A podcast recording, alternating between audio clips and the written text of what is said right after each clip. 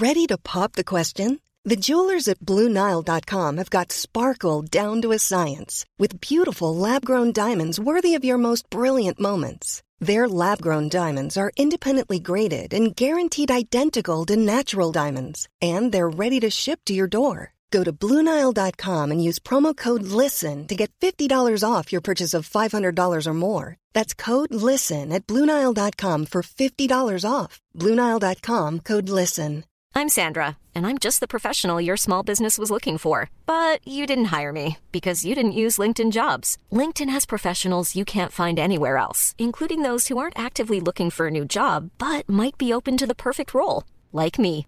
In a given month, over 70% of LinkedIn users don't visit other leading job sites. So if you're not looking on LinkedIn, you'll miss out on great candidates like Sandra. Start hiring professionals like a professional. Post your free job on linkedin.com/people slash people today. Hey, I'm Ryan Reynolds. At Mint Mobile, we like to do the opposite of what Big Wireless does. They charge you a lot, we charge you a little. So naturally, when they announced they'd be raising their prices due to inflation, we decided to deflate our prices due to not hating you. That's right. We're cutting the price of Mint Unlimited from $30 a month to just $15 a month. Give it a try at mintmobile.com slash switch. $45 upfront for three months plus taxes and fees. Promo for new customers for limited time. Unlimited more than 40 gigabytes per month. Slows. Full terms at mintmobile.com.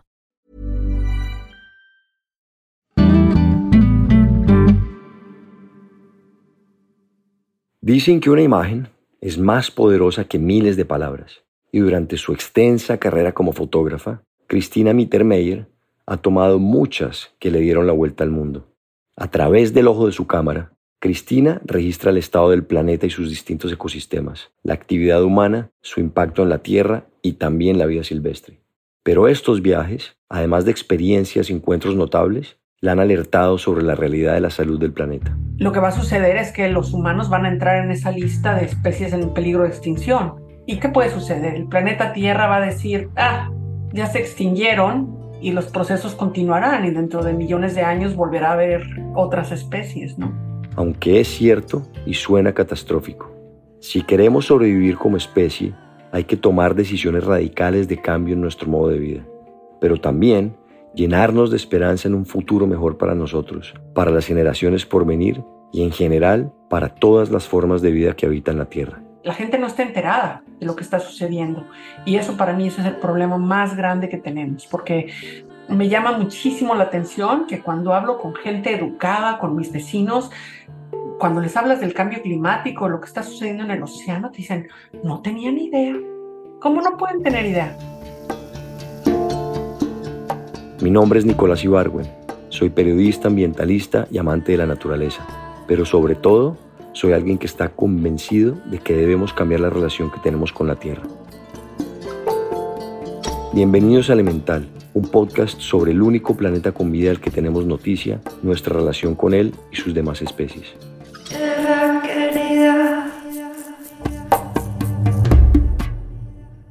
Bueno, Cristina, muchísimas gracias. Bienvenida a Elemental. Es un súper placer estar contigo, Nicolás. Gracias. Soy una- un fan de tu trabajo, me encanta lo que haces y me impresiona mucho el impacto que estás teniendo. Pero antes de llegar a esto, tú estudiaste ingeniería bioquímica y biología marina. ¿Cómo fue esa experiencia? Cuéntame de eso. Imagínate, bueno, yo soy ya, ya una persona más mayor y yo fui a la universidad en los años 80. Entonces, si te puedes imaginar las prioridades que el planeta tenía en esa época, las preocupaciones eran realmente para países como México, pues cómo íbamos a alimentar 120 millones de mexicanos.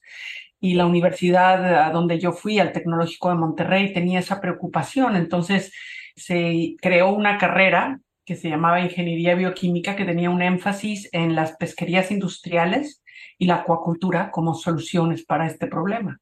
Y eso fue lo que me tocó estudiar porque los temas de cuestiones ambientales y de conservación no existían en esa época. No, no tuvimos ni un solo curso de sustentabilidad. Pues sabes que me pasó un poco lo mismo. Yo cuando estaba en Colombia, aquí en la universidad, digamos que no en los ochentas, pero en los noventas, yo sabía de hace mucho tiempo que quería estudiar algo de conservación, pero sencillamente no había nada más que biología marina y por eso terminé yéndome de Colombia. Cuéntame de tu niñez, o sea, ¿cómo fue tu niñez? ¿Dónde creciste tú? Super clase media mexicana. Mis papás, los dos son profesionistas, o mi papá era contador, mi mamá es psicóloga y pues una familia más bien urbana. Yo nací en la Ciudad de México, pero como mis papás eran de la provincia, nos fuimos a vivir a Cuernavaca. A mi papá no le gustaba el tráfico en la ciudad. Entonces crecí en Cuernavaca, que me imagino que es un poco como Medellín. es más tranquilo, una vida mucho más pacífica y en esa época era muy rural.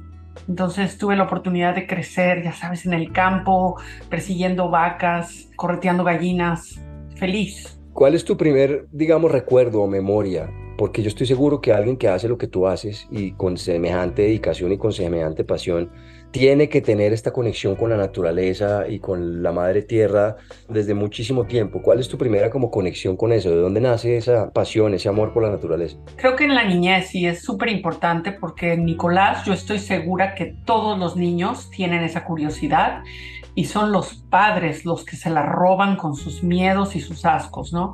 Entonces, para mí fue el Golfo de México. Mi papá era de una ciudad que se llama Tampico, en el Golfo de México, en Tamaulipas, y había una laguna que era como un pantano, se llamaba la Laguna del Chairel, y eran así como unos manglares.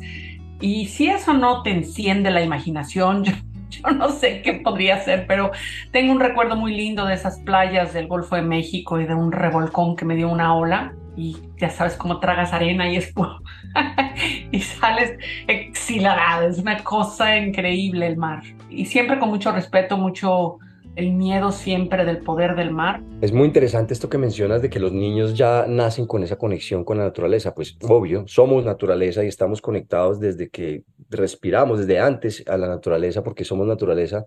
Y es cierto lo que tú dices, que son los padres y no somos los padres, también es la sociedad que hemos construido es esta civilización que hemos construido que nos rompe todos esos lazos sagrados que tenemos con la naturaleza y nos mete en estas burbujas en las que estamos viviendo ahorita, que creo que ya hablaremos de todo esto, pero creo que nos tiene en el lugar donde estamos y con la problemática que estamos enfrentando. Bueno, y entonces, ¿en qué momento estudias biología marina y en qué momento decides tomar una cámara? ¿Cómo sucedió eso? Imagínate en esas ciudades pequeñas de las provincias de Latinoamérica, esos sueños no se permiten, especialmente a las mujeres, ¿no? La idea era que vas a la universidad porque ahí vas a conocer a alguien y te vas a casar y ya vas a ser mamá. Y no sé, la carrera para mí era la comunicación. Mi papá quería que yo fuera contadora como él, pero aceptó que estudiara ciencias de la comunicación. Y después de un año de ciencias de la comunicación se me hizo aburridísimo, o se me, se me hacía tan obvio, ¿no? Y les rogué a mis papás que me dejaran ir al TEC de Monterrey en Guaymas. Y después de, ya me acuerdo así de las peleas de mi mamá y mi papá, mi mamá ganó y me fui al tecnológico de Guaymas. Y qué maravillosa experiencia, realmente un campus muy lindo a la orilla del Golfo de California, con gente muy inspiradora que hasta la fecha son mis amigos. Creo que el, más de la mitad de la gente con la que yo me gradué de la universidad tenían ese cosquilleo del medio ambiente, de la conservación y estaban en la escuela por las mismas razones que las que yo estaba. ¿no? Yo ¿En los ochentas? En los ochentas, principios de los noventas. Y yo me recibí en el 89. Y bueno, mi primer trabajo, después de que me recibí, como que no había nada que se prestara a que una mujer trabajara en la pesquería industrial. Y aunque busqué trabajo, no encontré. Y fue por azares del destino que terminé trabajando para Conservación Internacional en la Ciudad de México acaban de abrir una oficina y yo tenía una posición muy junior de técnica. Pero ahí fue donde conocí a un gran fotógrafo mexicano que compartía oficinas con nosotros, a Patricio Robles Gil. Y Patricio tenía un regalo para la fotografía, una gente muy talentosa, pero su negocio era hacer libros y esos libros se los vendía a corporaciones como Ford, como Cemex. Y fue ahí donde por primera vez vi lo que puede hacer la fotografía como una herramienta de diplomacia. Pero digamos que una cosa es querer eh, trabajar para la pesquería industrial, que es donde tú querías trabajar, pero de ahí a la conservación hay como un gran, hay un gran camino. ¿Cómo fue ese camino hacia la conservación? Porque una cosa es estar interesado en los peces y en la pesca y otra muy diferente es el tema de la conservación. ¿Cómo fue ese, ese despertar? Sabes que yo cuando estudié pesquerías no me imaginaba cómo se hace la pesca industrial. Y fueron las primeras salidas de campo que teníamos que hacer como estudiantes, eh, e ir a la flota pesquera de camarón, de atún, de sardina en el Golfo de California, que te das cuenta de la barbaridad que hemos cometido, ¿no? Y es una actividad miope porque es completamente no sostenible. Imagínate que un barco arrastrero de camarón lleva unas cadenas enormes, pesadísimas, con unas puertas de acero, y eso se arrastra en el fondo del mar para tratar de coger un manojo de camarones. Es el equivalente de tratar de cazar ardillas con un bulldozer, ¿no? No solo destruye el fondo del mar, sino que captura a todas las otras especies que viven en esos medios bentónicos y deja unas cicatrices en el fondo del mar que duran más de miles de años, ¿no? Y cuando la primera vez que vi eso, o sea, me acuerdo de tener así una sensación casi de vomitar, de que te das cuenta que cada vez que pides camarones en un restaurante, eres cómplice en la muerte de 10 veces el número de especies, tortugas marinas, estrellas de mar, corales, todo eso se lo arrastran ahí. Entonces yo ya sabía desde el principio, imagínate que en México la sardina, la pesquería de la sardina, que en el Golfo de California es enorme, 80% de esta pequeña especie que realmente es el fundamento de la cadena alimenticia, se usa para alimento de ganado y de gallinas y de perros y gatos. Como que no te cabe en la cabeza que eso se permita, ¿no? Entonces yo ya sabía que no iba a trabajar en pesquería industrial, que quería hacer algo con la naturaleza, pero realmente, si te acuerdas, no se hablaba de conservación, se hablaba de la preocupación de que estábamos perdiendo estos hábitats, pero no había una carrera de conservación. Yo tuve la enorme suerte de que conseguí un trabajo sin paga en un hotel en la Riviera Maya, en Acumal. Y el dueño del hotel quería hacer una pequeña reserva alrededor del hotel para sus huéspedes. Me contrató para que le hiciera un levantamiento de la biodiversidad. quería saber qué animales vivían ahí. Y me pasé un año en Acumal no me pagaban, pero me daban comida y cuarto. Y bueno, qué felicidad. Iba a bucear todos los días, a perseguir monos en la selva. Y fue ahí donde conocí a la gente de conservación internacional y ellos me ofrecieron un trabajo. O sea, podemos decir que con la experiencia que tuviste en estos barcos pesqueros, más conocer a estas personas, ahí te convertiste en un ambientalista. Sí, y creo que me llama mucho la atención, Nicolás, porque gente como tú y como yo que estamos metidos en esto, para mí no cabe duda, todos tenemos que ser ambientalistas, ¿no? Es como una etiqueta que nos ponen y a veces me preguntan los reporteros que me entrevistan, ¿por qué te interesa el medio ambiente, Cristina? ¿Qué tipo de pregunta es esa? Y es que como lo hemos escuchado y lo hemos dicho tantas veces antes aquí, la situación actual de nuestro planeta no da espera. Según un informe de la WWF, cerca de un millón de especies vegetales y animales están en peligro de extinción. Lo que esto implica no solo su desaparición física, sino el desequilibrio de los ecosistemas que hacen posible la vida en la Tierra. Los océanos, por ejemplo, son fundamentales para asegurar un porvenir próspero y saludable para la humanidad, pero en ocasiones subestimamos la estrecha relación que existe entre nuestra salud y estos ecosistemas. Todo el mundo está tan preocupado con la minería submarina, pero la pesca de arrastre no es muy diferente. ¿eh? No simplemente la profundidad. Y todavía se permite, aquí enfrente de mi casa en Canadá, andan los arrastreros, no lo puedes creer.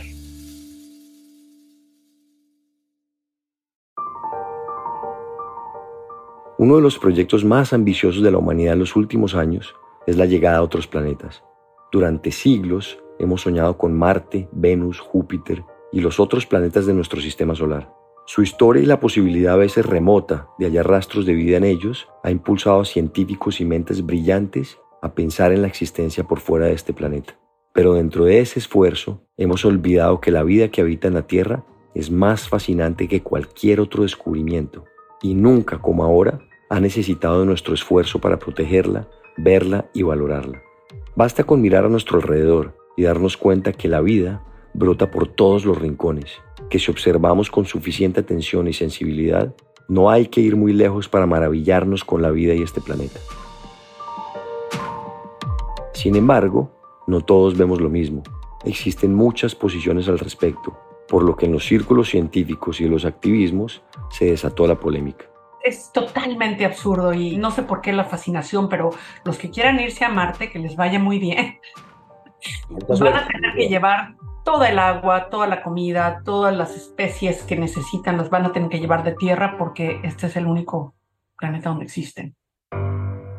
Oye, por ahí dicen que una imagen vale más que mil palabras y dos mil y millones de palabras, pero también hay pocas imágenes que han, eh, digamos, que han causado un cambio de paradigma en nuestra sociedad. Por ejemplo, podemos decir que la imagen de la Tierra desde afuera que fue como cuando empezó la gente a entender lo que tú decías ahorita, que es una nave espacial, un lugar súper frágil, en la mitad de un vasto vacío, y el único lugar donde estamos seguros, y fue como un poco la civilización choque y decir, wow, eso somos nosotros, ahí estamos montados nosotros. Y de hecho eso impulsó el nacimiento del movimiento ambientalista. Pero hay una imagen tuya impresionante, que es la de un oso prácticamente a punto de morir, me imagino que en el proceso de morir, absolutamente devastadora, que además creo que la vieron más de 2.5 billones de personas, o sea, en ese momento creo que una tercera parte de la población mundial, y que generó ese mismo choque con el tema del cambio climático, con el tema de la desaparición del alimento de estos animales en los polos y que se estén derritiendo los polos. Cuéntame tu experiencia con esa imagen, porque creo que para ti también tuvo que haber sido muy impactante verlo de frente, ver, ver el calentamiento global, ver el impacto de los humanos en la Tierra, ver lo que estamos haciendo y cómo se nos está devolviendo. Y sabes lo aterrorizante de eso, Nicolás, que yo siempre le he tenido miedo a ese final apocalíptico de lo que le está sucediendo al planeta, ¿no? Y nunca me imaginé que me iba a tocar verlo en vida. Siempre pensé, bueno, es 200 años de ahora, yo no voy a estar aquí ya. Pero bueno, esto ya nos llega en la próxima década, ¿no? Y creo que esa imagen del oso polar fue precisamente ese tipo de recordatorio. Lo que pensábamos que iba a suceder en el futuro está aquí hoy y no sabemos cómo resolverlo y es como una inercia. Yo no entiendo, Nicolás, por qué no estamos poniéndonos las pilas para realmente resolver esto y Tú hablas de el poder que tienen las imágenes de contar historias, pero no es solo la historia que cuenta la imagen, es que te abre las puertas para tener estas conversaciones es que el ser fotógrafo significa que me invitan a lugares como Davos o las Naciones Unidas a hablar de esto y esa es la oportunidad que yo busco. Entonces, imágenes como la del oso polar no suceden todos los días y súper traumático tomar la foto, más traumático aún ponerla en medios sociales y recibir el feedback de la gente que la vio, porque había tres campos, un grupo de personas que estaba muy agradecida por el trabajo, por ya sabes, o sea, te agradecen, la gente me paraba en el aeropuerto para darme las gracias. Un segundo grupo de personas, más jóvenes casi siempre, deprimidas. No puedo levantarme de la cama, ¿por qué no hiciste algo con este animal? La gente se imagina que yo le podía haber dado de comer a un oso polar. Y es la misma disonancia, ¿no? Que no sabemos que es un animal que caza y come por lo menos 40 kilos de carne al día. La gente me preguntaba que por qué no lo había llevado al veterinario. No se imaginan el Ártico le iba a decir al oso polar, ven conmigo, sí. Había un tercer grupo de personas que para mí fue el más importante y esos fueron los, la gente que niega que el cambio climático existe. Y hubo en particular una persona, era una profesora de la Universidad de Victoria, que de pronto surgió como experta, ¿no? Entonces los periódicos que criticaron la imagen, que muchos periódicos de extrema derecha conservadores, la citaban a ella como experta. Y yo me puse a pensar, bueno, la Universidad de Victoria queda dos horas de mi casa, entonces indagando, te das cuenta inmediatamente que la señora no solo no es experta, nunca ha ido al Ártico, nunca ha visto un oso polar vivo, y sin embargo es de dónde viene su financiamiento lo que me llamó la atención, porque los estudiantes mismos ya le estaban llamando ¿no? a, a las autoridades de la universidad que la despidieran, porque los fondos de su trabajo venían de un think tank que estaba financiado por los hermanos Koch. Entonces te das cuenta rapidísimo que la gente que explota el planeta, estos conglomerados industriales, tienen una maquinaria de comunicación bien financiada con expertos de mercadotecnia que nos venden la idea de que no pasa nada, ¿no? Y fue en ese momento en que pregunté, ¿y dónde está nuestro nuestro fondo de guerra para los ambientalistas y no existe. Es un poco aterrador porque uno a veces se pregunta, es como si hay una exposición muy grande, al final del todo esto lo terminan moviendo intereses muy pocas personas, muy pocos grupos económicos, pero yo siempre me pregunto, ¿será que es que no conectan que igual no importa la cantidad de riqueza que tengan, ellos también van a estar impactados eventualmente? Obviamente ahorita hablábamos, tú mencionabas que me parece muy interesante que igual que yo, yo decía, no, esto igual no nos va a tocar a nosotros, ni a mis hijos ni siquiera, pero cada vez más me doy cuenta que no solamente me va a tocar a mí, sino que a mi hijo ya le va a tocar vivir otra realidad completamente diferente. Y de hecho, yo creo que ya hay mucha gente, la que no es tan privilegiada, la más pobre, que ya está viviendo las consecuencias catastróficas del cambio climático. Ya hay gente que tiene que movilizarse porque no, no tiene cómo cultivar su comida, porque hay inundaciones que les quitó su casa porque hay eventos climáticos catastróficos. Entonces yo ya creo que ya en este momento, mientras que tú y yo estamos hablando, ya hay gente que está viviendo ese apocalipsis en carne propia. Por ejemplo, ahorita estaba en la convención climática, esta aquí en Nueva York, estábamos en una conferencia y parte de lo que me di cuenta es que, bueno, la primera COP fue en el 95. Desde la primera COP a hoy se han emitido 50% más gases de efecto invernadero en la atmósfera. Entonces yo me pregunto, a ver, esto sí está funcionando. Y yo digo, bueno, tenemos que seguir hablando de esto, no tenemos que callarnos, pero tenemos que actuar. ¿Y actuar como Sabes que estoy, estoy con un conflicto interno enorme porque tengo la posibilidad de cambiar mi vehículo a un vehículo eléctrico. Y qué ganas de nunca, jamás volver a ir a la gasolinería, nunca. Y al mismo tiempo me doy cuenta de dónde vienen esas baterías, ¿no? Y yo trato de justificarlo en mi propia mente diciendo, bueno, es, es un momento de transición donde vamos de un tipo de energía a otro y es un poco desastroso en este momento, ¿no? Pero ya no tenemos opciones fáciles, Nicolás. Qué interesante que lo mencionas, porque yo estoy en el mismo conflicto que tú. Y sabes qué, en esta misma conferencia que te menciono estaba el secretario de, de Desarrollo de los Estados Unidos. Y en vez de estar pensando en un cambio de paradigma, en una economía diferente, de acá al 2050, lo que están pensando es cómo asegurar los recursos necesarios, por ejemplo, de litio, hablando de las baterías, porque la economía ahora se está volcando toda hacia la energía limpia, entre comillas, entonces necesitamos recursos de litio en escalas inimaginables y lo que están trabajando ahorita es justamente en asegurar estos recursos para el 2050 y el 2100. Entonces yo decía varias cosas ahí muy mal. Una es que, ¿qué hacemos tú y yo con este tema? Yo también quisiera hacer lo mismo, cambiar un carro eléctrico y no tener que volver a una bomba de gasolina nunca más. Pero por otro lado, esta nueva necesidad de recursos diferentes y nuevos para una nueva economía tampoco sostenible a largo plazo. Y ahí es cuando uno dice, ok, lo que está mal es el sistema y es lo que tiene que cambiar sistemáticamente. Y ahí llegaremos. No quiero brincarme tanto. Y antes de que sigamos, porque es muy fácil, en personas me imagino como tú y yo, que estamos metidos en estos temas todo el tiempo y mirando la problemática del mundo ambiental, es muy fácil que nos metamos en ese tobogán y nos salgamos de ahí. Entonces volvamos a las imágenes. ¿Tienes alguna otra imagen que creas que ha generado un, eh, bueno, todas, yo, yo, soy fan tuyo, foto, o sea, de mis fotógrafos favoritos, tú y tu esposo en mi vida, pero ¿tienes alguna otra imagen que para ti sea especial o importante o que ha de tener impacto como la que tuvo la del oso polar? Sabes que soy una gente tan optimista y tan positiva que me cuesta muchísimo trabajo irme por ese tobogán de la destrucción, ¿no? Porque hay demasiado de eso. Tengo muchas imágenes de refrigeradores llenos de tiburones muertos. Tengo imágenes de, sí, de animales que han sido cazados. Y para mí la visión es un planeta vivo donde tus hijos y mis hijos sepan que todavía hay ballenas en el mar, que todavía hay tiburones en el mar. Sí, la verdad, me encanta que inspires de esa forma. Ahora hablamos de eso, pero a veces es difícil, no podemos negarlo. A veces es difícil. Pero admiro mucho las personas que son capaces de hacerlo a través de la belleza, a través de lo, bonito que hay. A mí a veces me da durísimo, por ejemplo, ir a sitios donde yo sé que todavía puedo ver buceando, por ejemplo.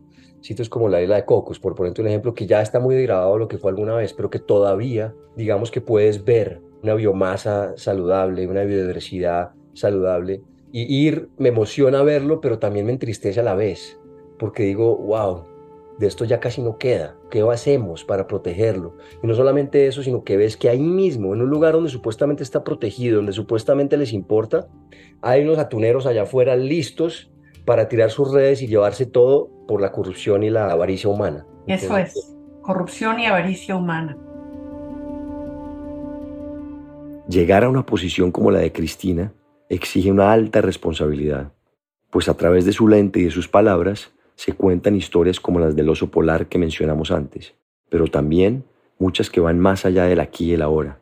Historias clave para el futuro que debemos construir como sociedad si queremos seguir habitando este planeta. Yo he tenido la enorme fortuna de ser mujer, de ser mexicana, de ser ambientalista, y eso me ha abierto muchísimas puertas, entre otras National Geographic. Y cuando llegas a un cierto nivel de prestigio en la fotografía, ¿no?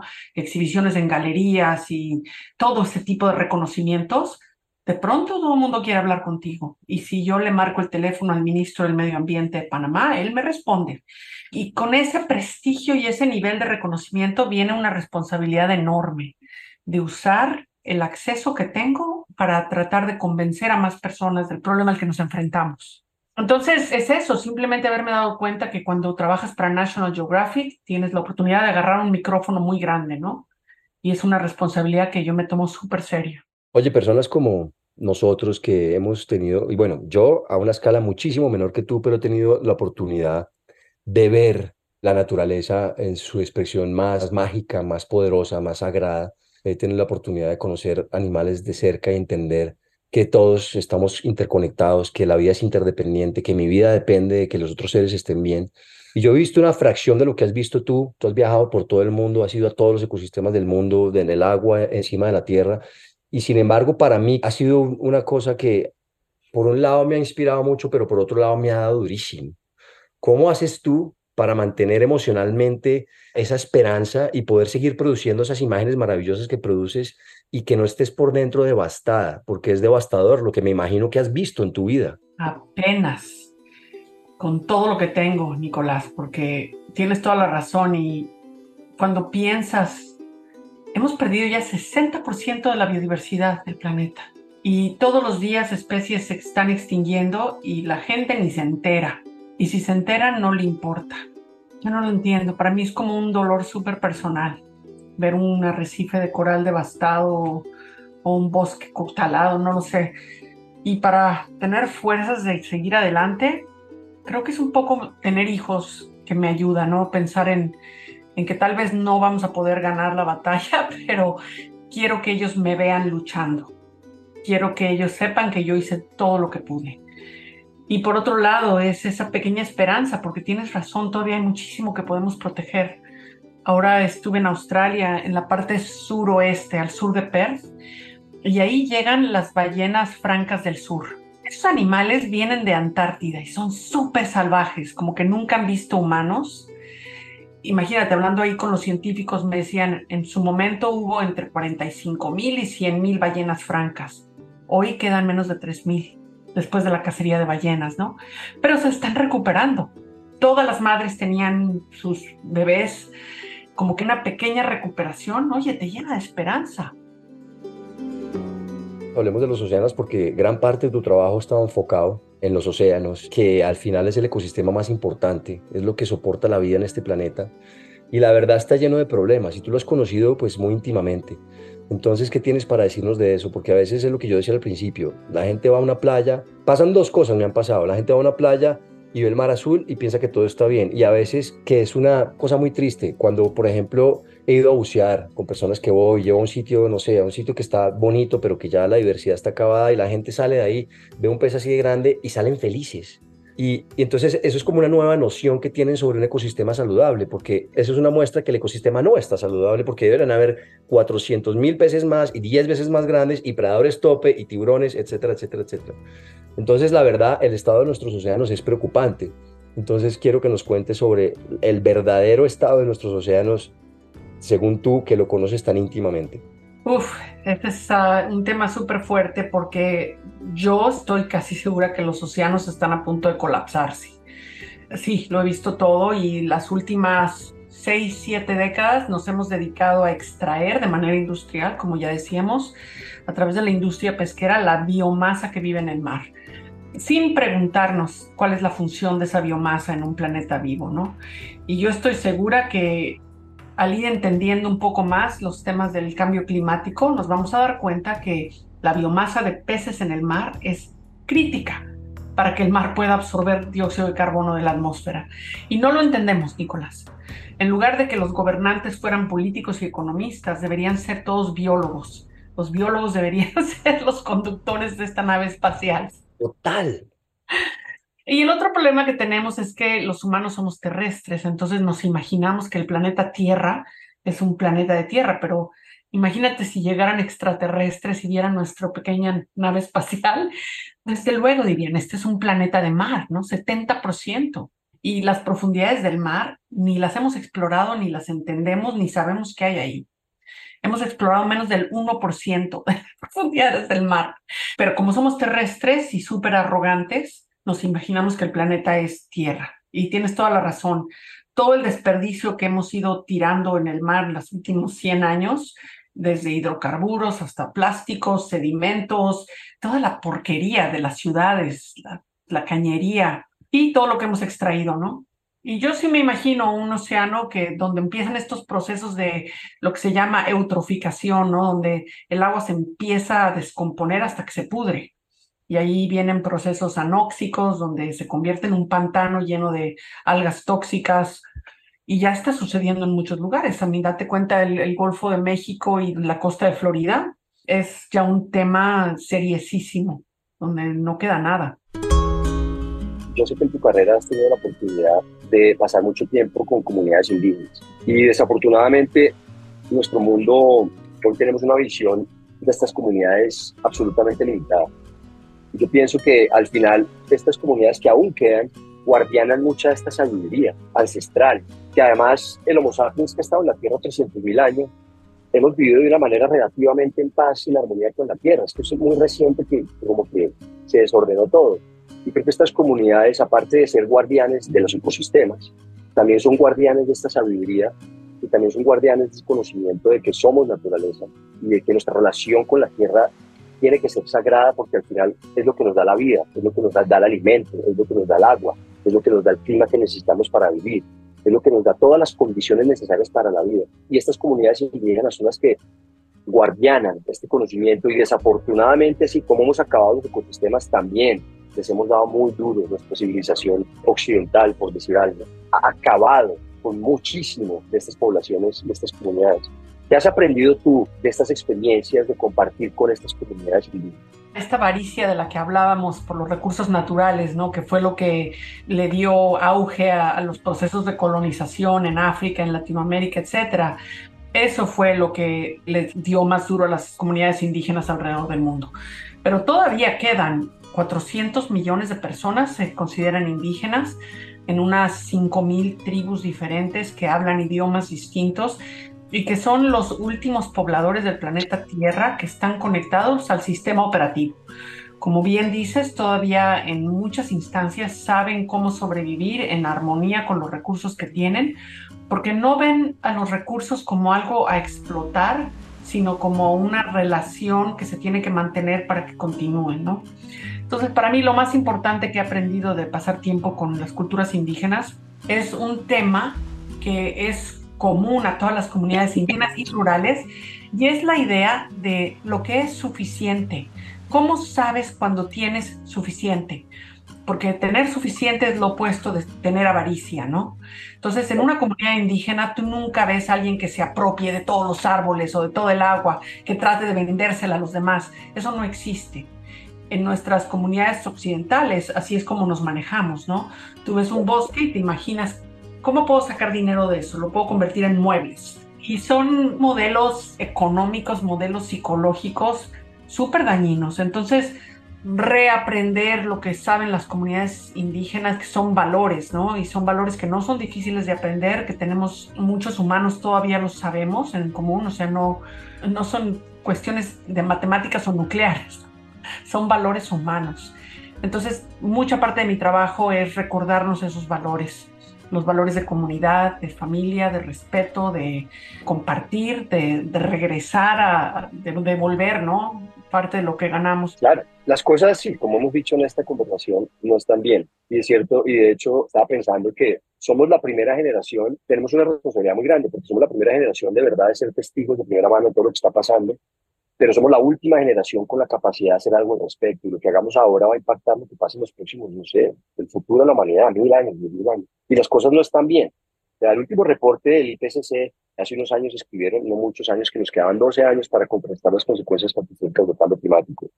Hemos acabado con el 60% de la vida salvaje, con el 50% de los corales, con el 50% de las selvas. Ya, la situación no está bien. ¿Qué paradigma, según tú, tenemos que cambiar si queremos tener un planeta habitable? Para nuestros hijos y nuestros nietos. Sabes, algo interesantísimo es que tú me preguntabas qué es lo que me mantiene con un poco de esperanza y la verdad es que a donde quiera que vaya y con toda la gente con la que hablo, cada día me encuentro más y más y más gente como tú, gente como yo, que tiene esta conciencia. Muchos no saben cómo interceptar y cómo ayudar, pero tienen la conciencia de que algo está pasando, especialmente la gente joven, ¿no? Están dispuestos a hacer sacrificios enormes en su forma de vivir, en su forma de comer, para tratar de mejorar. Y eso me da esperanza, que somos muchos. Entonces, ¿qué pasa? Imagínate un país como México, donde nuestro presidente actual, Manuel López Obrador, es una gente sin educación, es uno de esos políticos que no sabe nada de biología y que toma las decisiones con ese tipo de ignorancia. El próximo presidente de México o la próxima presidenta de México, de los tres candidatos que están hasta arriba, los tres tienen algún rasgo de biología, ¿no? Claudia Scheinbaum, Xochitl Galvez, mujeres preparadísimas. Uno de esos tres candidatos va a ser el presidente y ojalá que traigan este prisma de, de la ecología de nuestro planeta, de la oportunidad que tienen países como México y Colombia, que son tan biodiversos, de ser líderes en una nueva economía sustentable, ¿no? Hace poco estuve en una conferencia que te digo, y uno de los conferencistas que me pareció muy valiente, de repente dice, esta civilización, como la conocemos, ya no tiene salvación, ya no hay nada que hacer, o sea, no importa que mañana paremos todo, esta civilización no tiene salvación. Y todo el salón se quedó un poco con el pánico, como diciendo, no es capaz de decir esto. Y después dijo algo que nos quedó, me resonó muchísimo, que es, pero eso no son malas noticias. Todavía tenemos la oportunidad, no mucho tiempo, pero tenemos la oportunidad de construir una nueva civilización mucho más justa, más inclusiva, que no sea para unos pocos, que todos tengamos una voz y que sea más en balance, en armonía con la Tierra, que entendamos que todo es interdependiente y que estamos interconectados, que no somos la especie superior, que necesitamos de la vida con la que compartimos este planeta. Y dije, wow, ¿cómo lo ves tú? Esa frase, dime por favor tu apreciación de esa frase. Sí, sabes que tengo dos visiones, ¿no? Una es de un final muy apocalíptico para el planeta Tierra, donde va a haber muchísima muerte, destrucción, muchísimo sufrimiento, y eso me aterra, igual que sé que te aterra a ti también. Y no sé si quiero estar presente en ese final. Claro. En Elemental estamos convencidos de que tener esperanza es muy importante, obvio, pero de nada sirve tener esperanza sin acción. El precio de la esperanza es la acción. Me lo dice una, persona que admiro mucho, que se llama eh, Jane Goodall, que me decía, la esperanza sin acción no sirve de nada. Yo puedo estar acá sentado pensando que soy el mayor creyente del calentamiento global, el mayor creyente que todo está mal, el mayor creyente que el mundo tiene que cambiar, pero si no hago nada, pues nada va a pasar.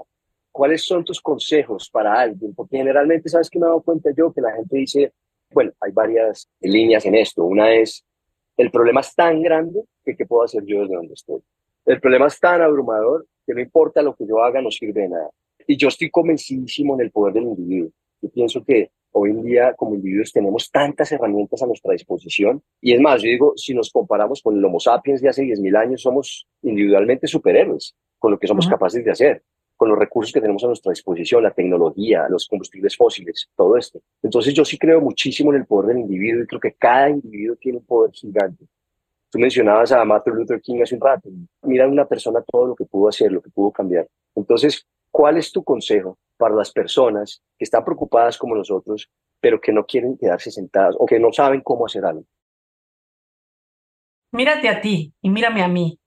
Gente que no teníamos nada que ver con el cambio climático, que, ay, a mí me hubiera gustado ser mil otras cosas, ¿no? Que estar metida en esta batalla. Sin embargo, te pones el traje de superhéroe y con lo que sabes hacer tratas de cambiar algo, ¿no? Y todos podemos hacer lo mismo. Entonces, creo que tienes toda la razón en que el poder individual es enorme, las decisiones que tomamos todos los días. Y yo nunca le digo a la gente, que no tiene que comer carne, pero la carne es un problema enorme, entonces comamos menos carne. Nunca le digo a la gente que no compre este carro o el otro, todos tenemos que tomar nuestras propias decisiones, pero de que tenemos poder individual, lo tenemos y tenemos que usarlo, ¿no? Todos los días creo que el poder acumulativo de todas esas acciones es enorme. Y el otro poder que tenemos es el poder de votar, de poder elegir a los gobernantes que van a tomar las decisiones que nos interesan para un planeta que vive. Y creo que tenemos que ejercer este tipo de poder individual a través de nuestro voto también. El poder individual es enorme y las decisiones que tomamos todos los días cuentan.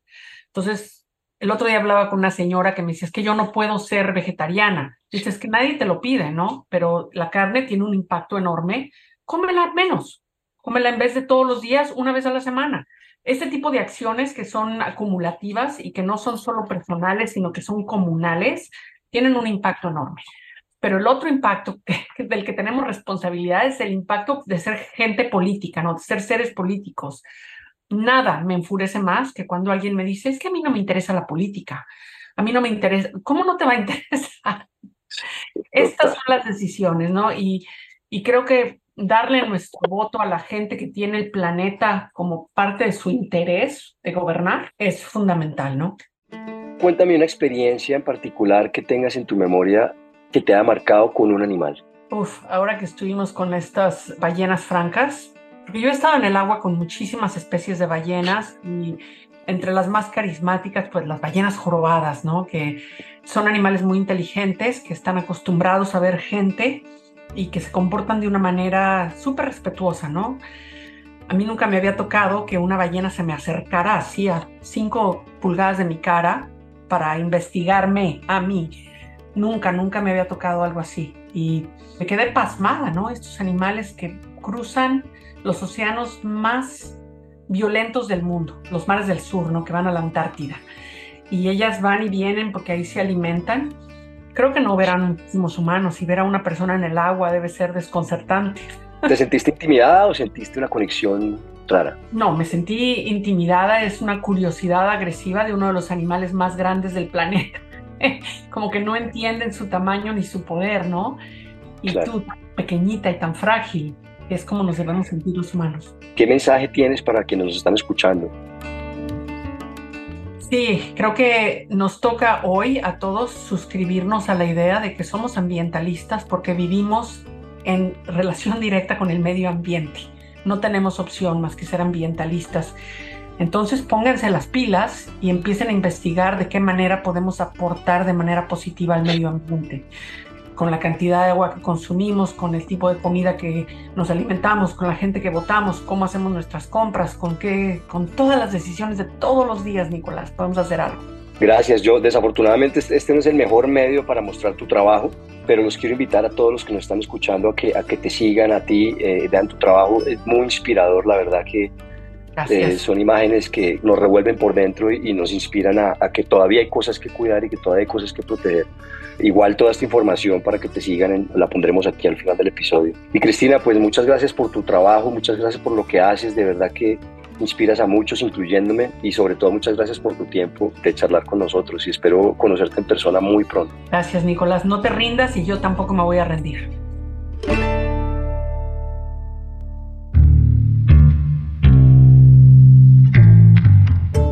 Este episodio es una coproducción del equipo de la no ficción de Excel Content Studios y de Nicolás Ibargüen. El guion fue escrito por Juan Camilo Hernández Meléndez y editado por Miguel Reyes. La producción ejecutiva es de Isaac Lee y Carmen Graterol. Daniel Batista dirige el área de audio en Excel Content Studios. La mezcla y el diseño de sonido son de Valentina Fonseca.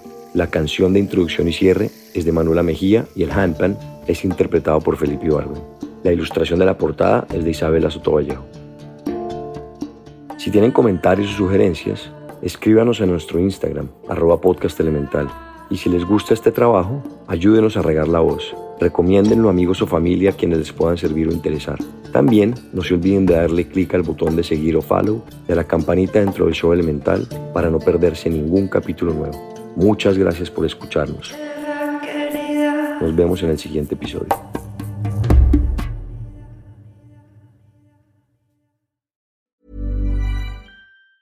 If you thought the only way to get a more defined jawline with natural looking results was through surgery, think again. Juvederm Volux XC is a non surgical injectable gel filler that improves moderate to severe loss of jawline definition and can help you achieve natural looking results with little downtime. Even better, this improved definition lasts up to one year with optimal treatment. No maintenance required. Improve jawline definition for a smooth, sculpted look with Juvederm Volux XC. For important safety information and to find a licensed specialist, visit juvederm.com. That's J U V E D E R M.com. Not for people with severe allergic reactions, allergies to lidocaine, or the proteins used in Juvederm. Common side effects include injection site redness, swelling, pain, tenderness, firmness, lumps, bumps, bruising, discoloration, or itching. There's a risk of unintentional injection into a blood vessel, which can cause vision abnormalities, blindness, stroke, temporary scabs, or scarring. Talk to a licensed specialist to find out if it's right for you.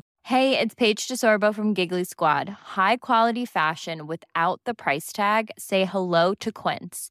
I'm snagging high-end essentials like cozy cashmere sweaters, sleek leather jackets, fine jewelry, and so much more. With Quince being 50 to 80% less than similar brands. And they partner with factories that prioritize safe, ethical, and responsible manufacturing. I love that. Luxury quality within reach. Go to quince.com slash style to get free shipping and 365-day returns on your next order. quince.com slash style. Imagine the softest sheets you've ever felt. Now imagine them getting even softer over time. That's what you'll feel with Bowl and Branch's organic cotton sheets. In a recent customer survey, 96% replied that Bowl and Branch sheets get softer with every wash. Start getting your best night's sleep in these sheets that get softer and softer for years to come. Try their sheets with a 30-night guarantee. Plus, get 15% off your first order at bowlandbranch.com. Code BUTTERY. Exclusions apply. See site for details.